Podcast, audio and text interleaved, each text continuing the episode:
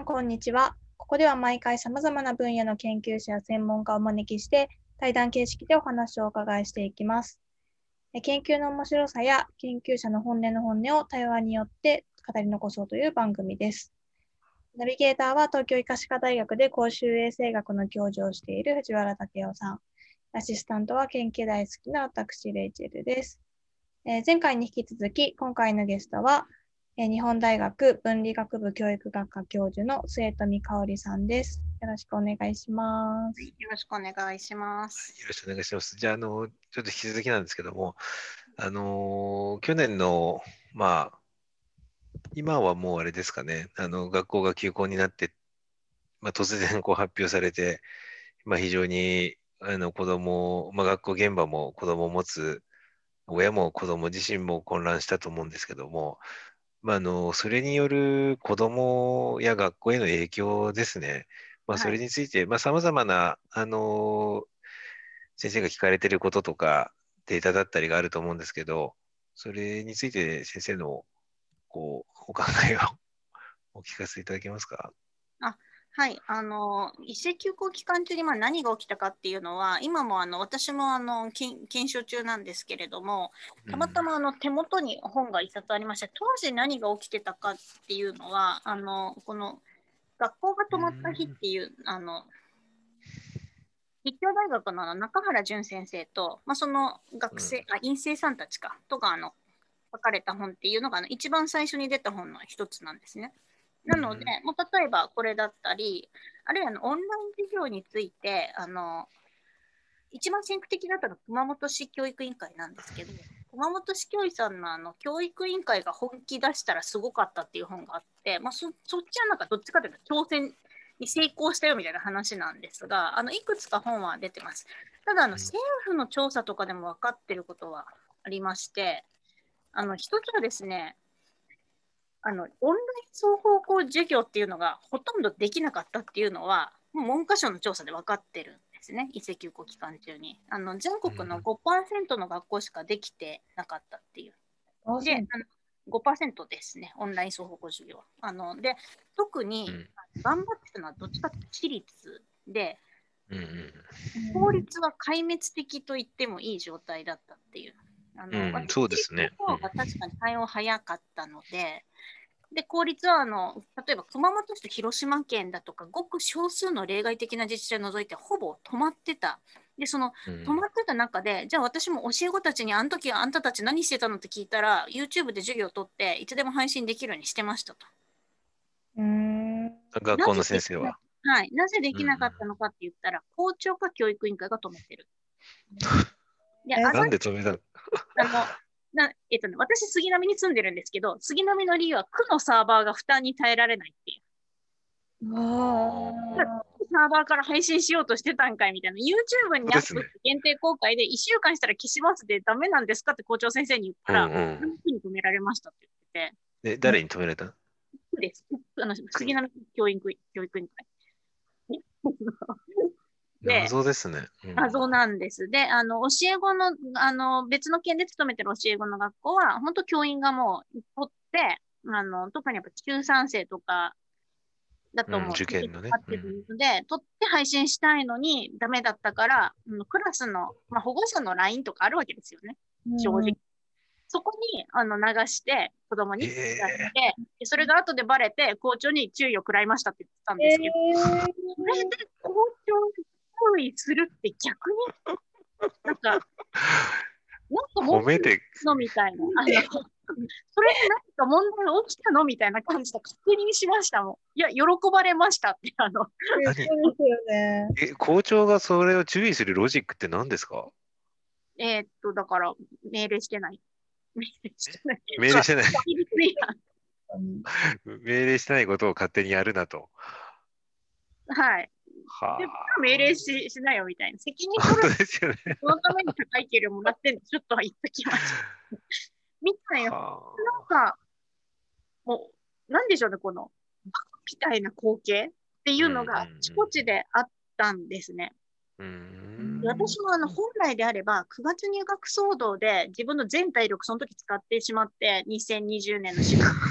4月ありましたね、そんなこと。あれ、あれってあれのダメージもすごく大きくて、個人的に。あれがなければ、関わる教育委員会さんと、あの N- NPO 団体とか、あの ICT 関係の方たちいるので、コラボして、片っ端からファシリテーションしていって、こういう感じでできませんかって動こうとしてたのに、結局、私の仲良かった関係者全員を9月入学の阻止に導入してしまった、あの、投入してしまったために止まっなるほどね。なるほど。でも、ただ話を戻すと、それぐらい壊滅的だったのは分かってると。で、あと、そのオンライン教学習は、私立と、あと習い事とか塾とかは結構頑張っておられて、まあこれも都市地方間格差がすごいんですよね。あの内閣府の調査があのありまして、その新型コロナウイルスでの中であの生活とか意識がどう変化しましたかっていうのを結構インターネット調査であの5月に、去年の5月の終わりにされてるんですよ、ね。一斉休校の末期の時ですね。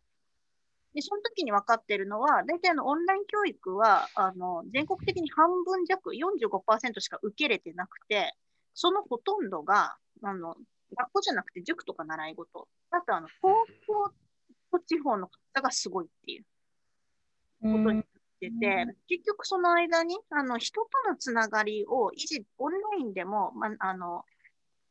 電話とかでもいいんですけど、維持できたこと、そうじゃないことの学習意欲だとかの格差がすごいっていうのも分かってるんですね。このうん。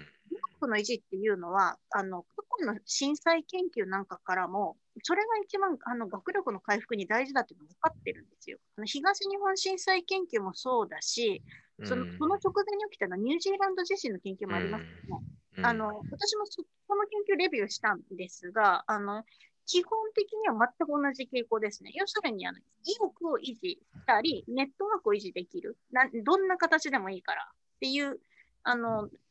エリアの学校ほどちゃんとあの退学率があの低いまま維持できていたり、あるいは日本の場合だとテストスコアが維持できていたりっていう傾向にある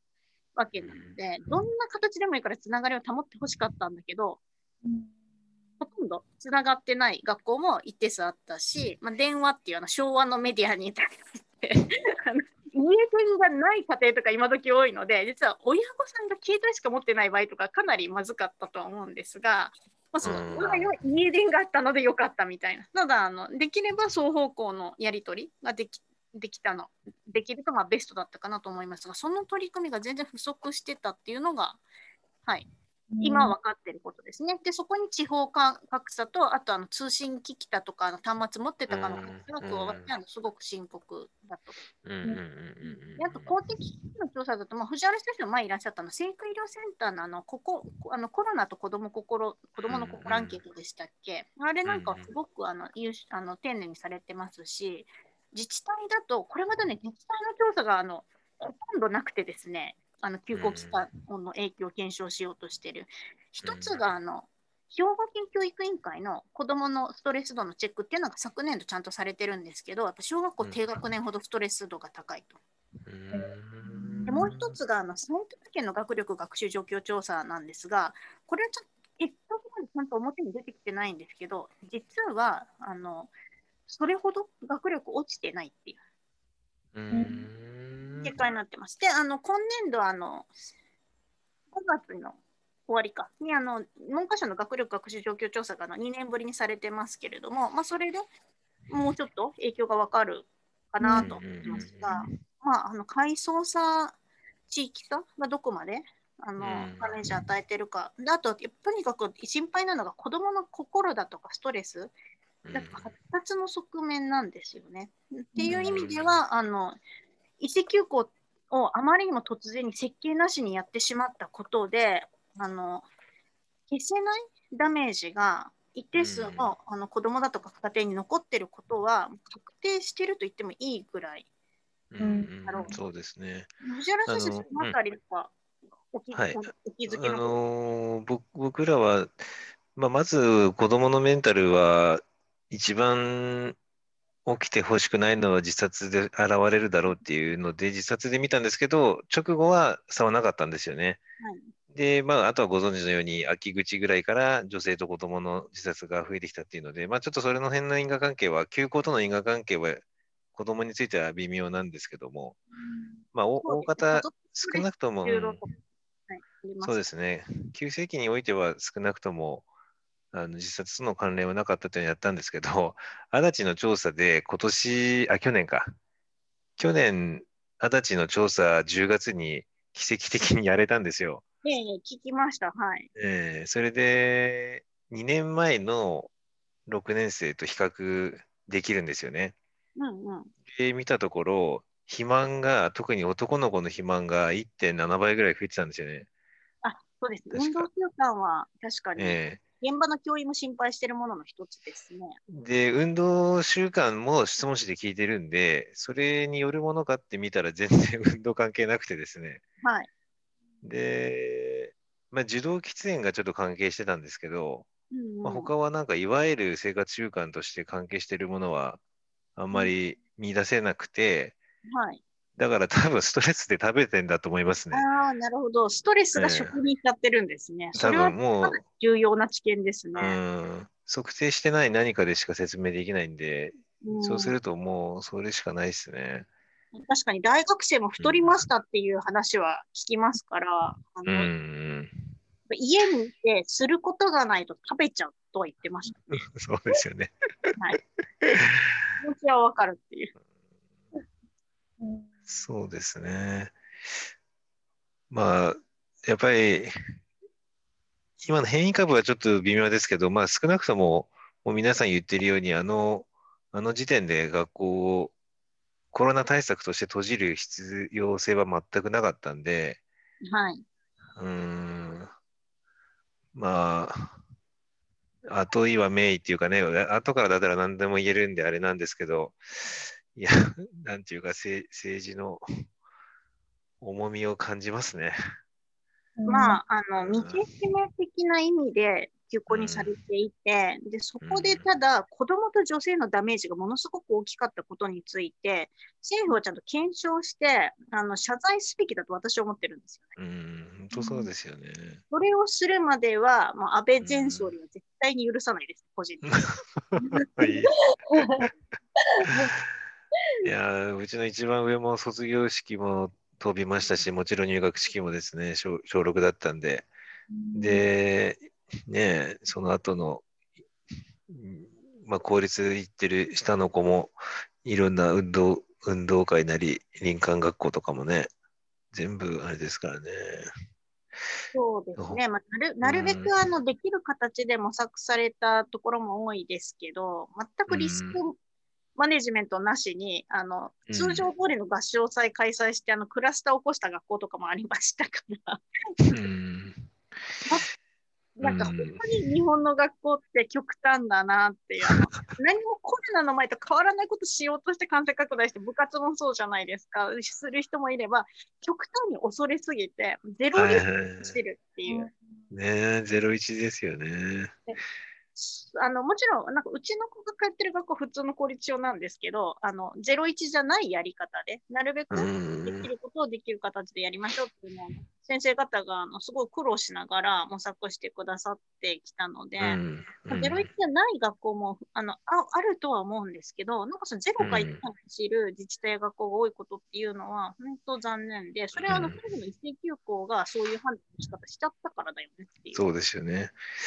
まあだからもう過去は戻れないんであれなんですけども、なんていうか、そのリスクとは何かっていう教育が小学校ぐらいからもうやってもいいんじゃないかなってなんかすごい思うんですよね。そのそうすれば学校の先生も親御さんもどっちかに極端に触れるっていうことがなくなるというか、まあ前回に言ってたその生きるための教育っていうものをやってほしいっていうことでもあるんですけど、なんかやっぱそういうのがちょっと欠けてるなって思っちゃいますよね。そうですね。あの、なんていうんですかね。やっぱり科学的なに考え、科学的合理的に考え判断できるっていうところに尽きるなと思ってて、それはあの、鑑定もそう、今もオリンピックの話そうじゃないですか。そうですよね。いや、まさにそれを今言おうとしました。可能で、準備可能だったことをしてない。うん。で、判断が遅いから余計遅くなるっていうね。そうですよね。一一石局に突然すぎて、何の準備もさせなかった。うんこれうんイギリスとの対比が、で、私もあの一回別の方に書いたことあるんですけど、イギリスはですね、日本より一石二遅かったんですよ。で私もあのうんイギリス研究もしているので、教育省のホームページであの刻々とアナウンスメント流れるんですが、休校の前にちゃんとあの校長会と話し合ってるんですね、イギリスは。教育省で、どういう休校の仕方がいいかとか、あと専門職団体も提言出したりして、あの、うんあの今の日本の休校方式と一緒なんですよ、基本は。あのエッセンシャルワーカーとか、家庭の虐待リスクが高い子は、あのロックダウンしてても学校で預かると。うん食の保障も学校ですると。であの食べ物はあの給食は止まるので、学校でうんあの買ってみたいな。買って帰って、領収書送ってくれたら教育省があの学校の口座に払い込むからみたいな。へーすごいっすね。なんでそうなんだろう。あの優先順位が子供の命なんですね、やっぱり。う命であり子供の命ウェルビーイングですよね。うんはい。あの優先順位間違えてないってそういうことで、じゃうんあ子供の命守るって言った場合、やっぱり虐待だとか自殺だとかのリスクの方が高いわけですよね。それはもうあのあらゆる国でそうなわけで、あの先進国だと。うんっていう意味では、あの感染症から守りながら、虐待だとか自殺からも守るって言ったときには、学校で預かるよねっていう現実的な判断をしていく。で、それは専門職団体との対話の中で政府が方針出して当たり前のことうんなのになぜ日本は文科省の言うことも聞かずに決断したのか。あそはあの何回批判されてもいいと思って。ええいやあのー全然フォローする気は全くないんですけど、単純に新型インフルエンザのパンデミックのプロトコールに従ってるだけだと思われるんですよね。つまり、インフルエンザっていうのはもう学校で広まるっていうのはもう分かってるんで、はい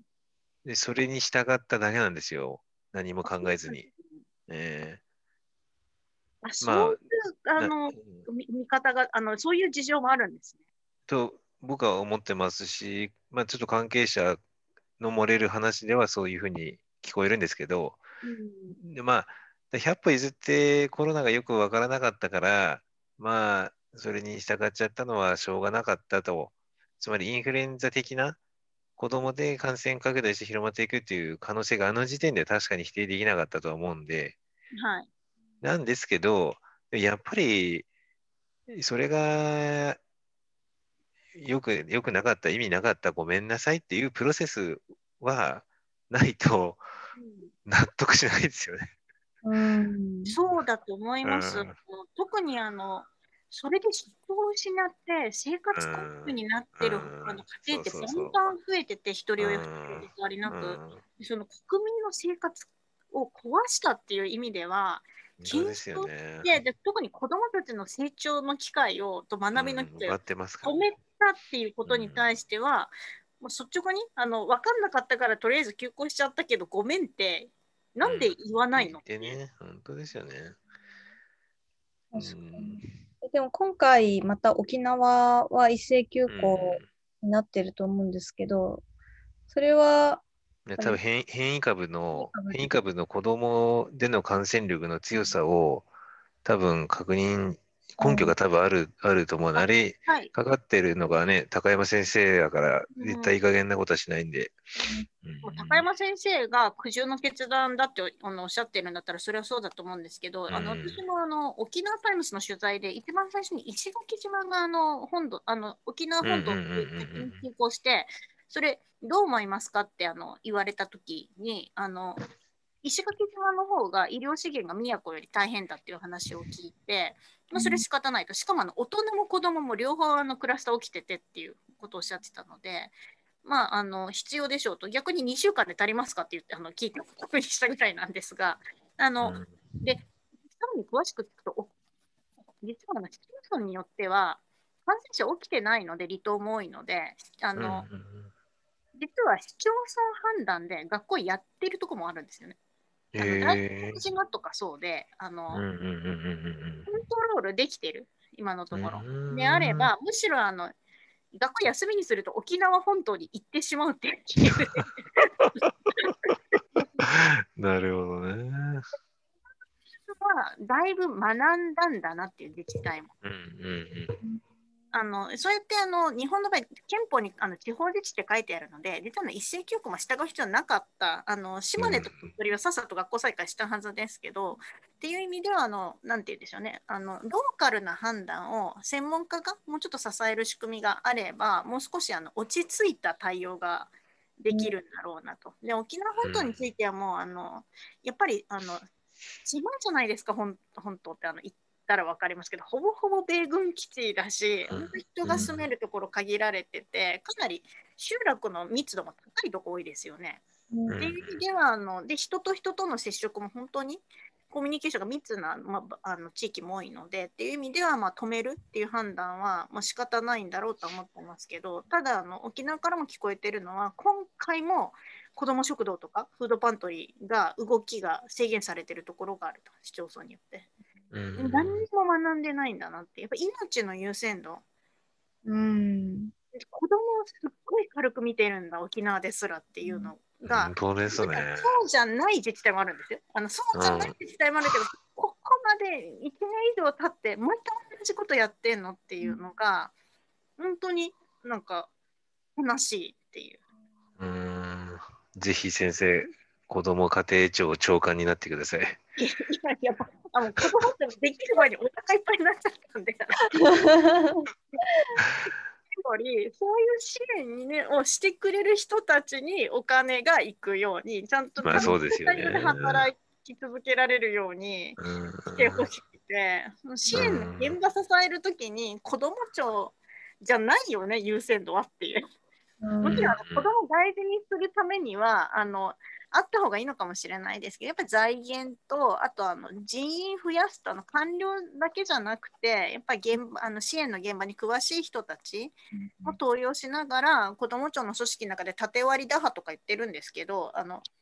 で横串刺して、でも結局、縦割りとか横串って大人の組織の話じゃないですか。子供の命と幸せを一番さ、あの最優先にするためにどうしたらいいのかっていう議論しなきゃいけないのに、どうしても政治家の議論って、もうなんか縦割りとか横串とかいっぱい言っちゃって、子供をこういう状態にしたいんですっていう、例えば休校期間中もご飯に困らないようにしたいだとか、あの休校期間中もあのちゃんとあの家で勉強しづらい子は居場所が開放できるようにしたいとかですね、その子供に実現したいことの議論っていうのが、特にあうん。の自民党の議論では見えてこない。あのもちろんうん。自民党内の勉強会は私も行って、そこでは子供の議論がすごいされてるんですけど、うん。その急に官邸とか党本部になった途端に、子供の姿が消えていくっていうのは、ちょっとやめにしたいっていう。うんことですかね。なんかきあのはい。一斉休校から何学ん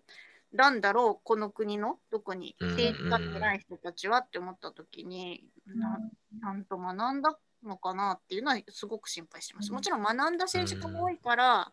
子ども庁作ら作ってちゃんとあの財源と人増やさなきゃって思った方たちが多いのは認めますけど、うん。そうですね。はい。やっぱり子どもに何をしたいかっていう議論をもっと本気で。うんうんうん。特に国のトップの方がしていただきたいかなっていう。うん。うん、なんか、うん、その子供周りのことをうん 私たちもやってるんですけど、やっぱりまだまだあれですね、ちょっともっと発信していかないといけないですね。そうですね。あの、まあ、でも、まあ、日本の経験もそうですけど、あの今、ユネスコなんかのデータでも世界中の子どもたちが結局すごく危機的な状況で、うんその中でどうやって回復させていくか、あのよりあのうん成長、より良い成長につなげていくかっていう議論は、あのオリンピックなんかの議論に先立ってすべきうんだと素晴らしいし、子どもたちにあの希望と勇気を与えますけど、うんうんでも衣食住とか生活が不安定では、それも届かないことになるので、うんうん確かに。うんうんそうですね。ほぼほぼ与党批判で終わりそう いやいやいやありがとうございます。はい。いや、でもなんか、うん、たくさんいろんな視点と 宿題も いただいて、ますます頑張りたいと思います。で、今、ちなみに、あ、もうちょっと時間あれなんですけど、はい今、研究さされてるっていうと、今おっしゃってたような、あれですかね、こう、やっぱり、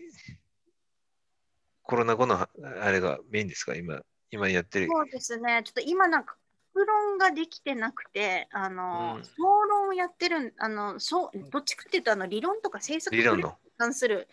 研究、研究実践をメインにしていて、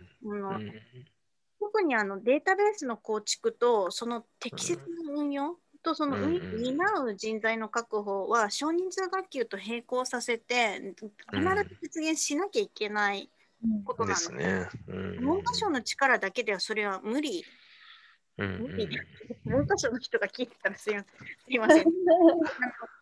それいい意味で言ってて、内閣府も、まあ、やる気だし、あと子ども庁のうん盛り上がってるっていうのは、政治家は少なくとも子ども庁を作るのが大事って思ってる人は、さっき言ったあの自民党の真ん中のおじさんぐらいで、多くの与野党の政治家っていうのは、そんなことより子どもに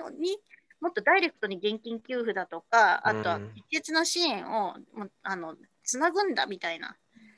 ところなので、まあ、その動きをちゃんと組み合わせて、人とお金、とにかく子どものための人とお金を増やすうん。うん。時の政策の理念だとか、あとあの指標の体系化だとか、構築みたいなところと、まあ、それを支える理念ですよね。あのうん英語で呼ばれるあのエクイティって呼ばれる概念をうんどうやって教育だとかの子ども政策に浸透させていくね。かっていう。うんあの子供のそのウェルビーイングとか子供のまあ幸福とかって先生どうどういうふうにこう考えてらっしゃいますか、まあ、定義というかどういう状態が望ましいか？あのそれも文部科学省が、えっとねうん。今2021年ですよね、来年度にうん。第4期教育振興基本計画っていうのを作ろうとしてるんですけど、第4期の指標群をちゃんとやってくださいねっていう話は文科省とあのコミュニケーションし始めていて、特にあの国際的な指標の中だと、まずあの健康と安全がベースに来るじゃないですか。うん。子どもの指標あのでは、なかなか、でもなあの衣食住とかライフラインにこと書くとかあの医療機関受診できないみたいな、まあ、そういう健康と安全に関する指標あるんですけど、教育関係って学校で健康で安全に過ごせてるかみたいなところ、今まで割とスルーして、うん 当たり前のようにね。うん。うんはい、基盤になるあの健康と安全っていうのを、うん。あのの上にあの例えば自己肯定感だとか、まああるいは不登校率もそうですよねっていうあの健康のところは子どもの貧困指標の時に実は内閣府に省かれた朝食欠食率あとあの虫歯率ですね、あの都立大のあの安倍大先生たちとあの藤原先生たちと一緒に提言させていただいた、あの指標をベースにしながら、基盤指標とあの学びにの保障の指標みたいな風に、まあ、階層化してウェルビーイング捉えましょうと。であと面白いのは、文科省の中で何が子どものウェルビーイングかは、子どもが考えなきゃいけないんじゃないのっていう。うんうんあの参画して考えてもらった方がいいんじゃないのっていうアイデアもちょっとずつ出てきていて、うん。これが実現するとすごくいいなっていうのが大人が考えてる、まあ私も大人じゃないですか。あの国の指標で取れてるみたいな。でこれが深刻だからみたいな。あのそれは大事なんですよね。きあのうん。機関統計利用しながらあの現状捉えるってすごく大事なんだけど子ども自身が何が自分たちのウェルビーイング、しあの幸せだとかウェルビーイングと考えてるかっていうのはいや、それすごい僕も思いますね。なんか、まあもうちょっとこうメタ認知的に言うと、子供自身が自分で決めれるとか、うん子供自身が自分で考えることができるっていうことが保障されてるだけでもすごく幸せだと思うんですけど、意外にそれが当たり前じゃなかったりするんじゃないかなって思うんですよね。そうですね。うんまあ、でもあのそれを、まあ、文科省の中でも子どもに聞いて考えた方がいいんじゃないかって、まあ、実現するかはちょっとまだ私もサポートしてますが未知数ですけど少なくともアイディアだとか発言としてそういうことを言う人が出てきてるっていうのはうんすごい大きい希な。望ですね。うんはい平安時代のや やっと多分今室町ってありませんそうですね。うん。それはってことで。すかねっていう。なので、はい、ありがとうございます。はい、あのもうちょっとそのウェルビング指標の話があの進んできたら、ぜひあの、はい、レイチェルさんと藤原先生にもちょっとあのお教えいただきながらですね、あのやっぱりより良い指標で、まあ、子どもが参画するときにも、やっぱり大人がこういうアイディア持ってんだけど、どうかなって投げるときになるべく分かりやすくいいアイディアがいいじゃないですか、うん。幅広くね、っていうのをちょっとぜひ、はい、相談させていただければなと思いはい、ますので。うん。ありがとうございます。はいレイチェル大丈夫ですか？なんか聞きたそうですけど。うん、ね、だすごい面白かったです。うんはいいや、すいません。ちょっと時間オーバーしちゃったんですけどこちらこそ、ははいい、。ありがとうございました。あのちょっともう授業録画と配信に夢中になっちゃってて、面白い世界になっちゃうんですよね。じゃあ、どうも先生、本当にありがとうございました。ちょっとじゃあ、一旦終わりたいと思います。はい、ありがとうございました。失礼します。失礼します。